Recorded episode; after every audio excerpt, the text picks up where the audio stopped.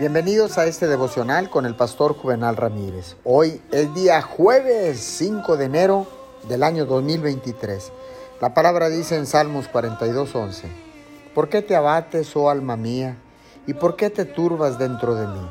Espera en Dios, porque aún he de alabarte, salvación mía y Dios mío. Usted debe revisar puertas que se le habían cerrado en el pasado. Las cosas han cambiado el sueño que usted tenía de comenzar un nuevo negocio, de regresar a la universidad, de hacer un viaje misionero, puede que no haya sucedido la primera vez, pero está bien. Esta vez está preparado para usted. No se dé por vencido. Es un nuevo día, las cosas han cambiado, vuelva a perseguir su sueño. Cuando Dios sopla en su dirección, hay personas que cambian su forma de pensar. Puertas que estaban cerradas de repente se abren.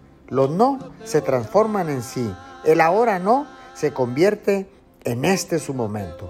Su nueva actitud debería ser, Dios, estoy listo, te quito los límites, estoy ampliando mi visión.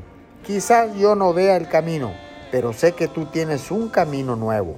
Declaro que voy hacia ese cambio en el nombre de Jesús.